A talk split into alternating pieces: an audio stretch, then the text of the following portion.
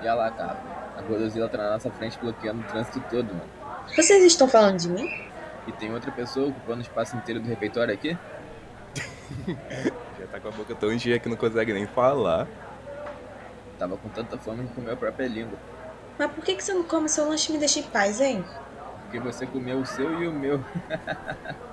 Ela tá incomodando vocês? Por que eu não vou arrumar o que fazer? Ah, ela para, é só zoeira, não é por mal. É. Brinco com todo mundo, pô. Olá, turma! Para a atividade de hoje, nos dividiremos em trios. A Bia pode ficar sozinha, já tá valendo por três mesmo. Silêncio, chega dessa bagunça. Agora, só por causa da gracinha, o trabalho vai ser individual. Nossa, nem durante a aula tenho paz. Como você aguenta eles? Ah, tudo bem, cara. Todo dia é assim.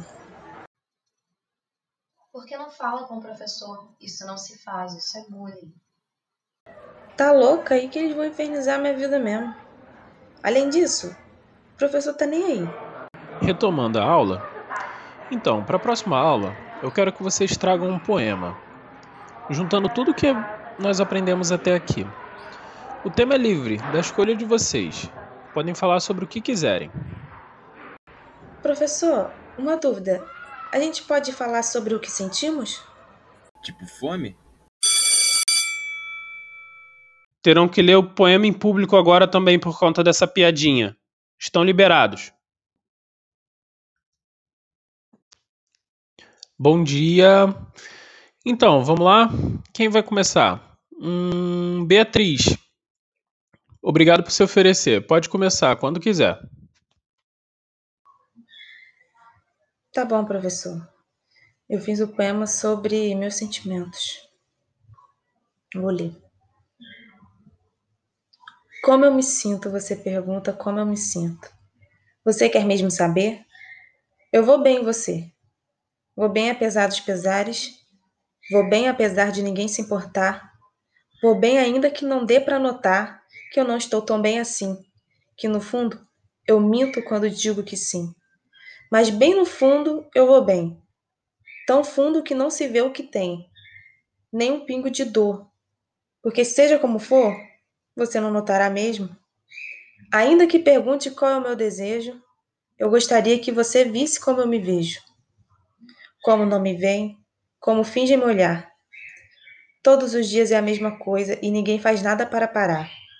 Cada palavra, cada gesto, seu mimimi em protesto. Aguento calada a não ser que seja para responder sua fala. Como eu me sinto? No fundo, eu nem mais sinto. Um em cada dez estudantes no Brasil é vítima frequente de bullying. Só no Brasil, 17,5% disseram sofrer bullying algumas vezes por mês. 7,8% disseram ser excluídos pelos colegas. 9,3% ser alvo de piadas. 4,1% serem ameaçados. 3,2% empurrados e agredidos fisicamente. Outros 5,3% disseram que os colegas frequentemente pegam e destroem as coisas deles, e 7,9% são alvo de rumores maldosos. Com base nos relatos dos estudantes, 9% foram classificados no estudo como vítimas frequentes de bullying, ou seja, estão no topo do indicador de agressões e mais expostos a essa situação. O bullying tem sérias consequências na vida dos envolvidos, que estão propensos a faltar aulas, se isolarem, se sentirem inferiores, angustiados, sem interesse com atividades que antes eram prazerosas, a terem depressão e chegarem até a cometer suicídio, ou escolher a escola onde estudou como alvo de um massacre. Cabe à escola e às pessoas que estão nela se atentarem aos comportamentos dos estudantes, que podem através dele, demonstrarem que estão sofrendo algum tipo de violência, além de estarem abertos a diálogos, a fim de evitarem que o bullying na vida daquele estudante faça maiores estragos. Os dados apresentados não são suficientes para demonstrar a realidade, pois muitas vezes as vítimas têm medo de admitir que sofrem com a situação e temem por uma represália vinda de seus agressores.